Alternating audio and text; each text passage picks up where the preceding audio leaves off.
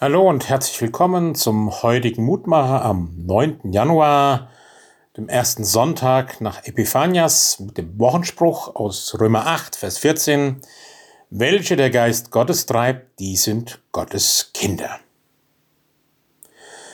Vom Echtheitszeichen des Heiligen Geistes möchte ich heute kurz reden. Ja, der Heilige Geist treibt uns zu Gottes Kindschaft. Der Heilige Geist macht unser Leben echt. Wieso tun wir uns mit ihm so schwer? Warum ist er uns eigentlich so fremd? Und wir reden von ihm nur im Glaubensbekenntnis und an Pfingsten? Vielleicht, weil er da irgendwie Thema ist? Hat das mit fremden Erfahrungen zu tun, im Neuen Testament berichtet werden oder aus der Gegenwart der Pfingst- und charismatischen Kirchen? Wenn Menschen in Ekstase geraten? Ja, manches mag uns fremd erscheinen. Aber der Heilige Geist ist durchaus das Esszeitzeichen der Kirche Jesu.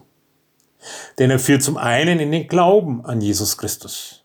Kann man jemand Jesus als Herrn und Erlöser bekennen, so gewiss nicht aus eigener Vernunft. Es ist der Heilige Geist, der ihn dazu führt.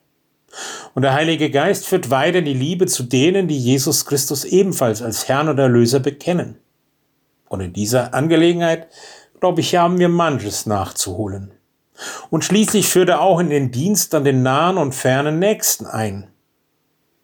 Führt uns ein in die weltweite Gemeinschaft der Christen, wo die Christenheit ja ganz anders und unterschiedlich zu uns lebt und waltet und handelt und ist und dennoch eine Einheit ist durch das Wirken des Geistes. So bitten wir dich, Herr unser Gott, Dein Geist ist in unserer Gesellschaft und Kirche ein Fremdling geworden. Wir bitten dich um Vergebung, wenn wir ihn so wenig beachten. Wir suchen eine Erneuerung in Kirche und Gemeinde und meinen sie mit gefährlichen Programmen zu erreichen. Schließe uns den Geist als wahren Erneuerer des Glaubens auf, weil doch er allein Leben schaffen kann.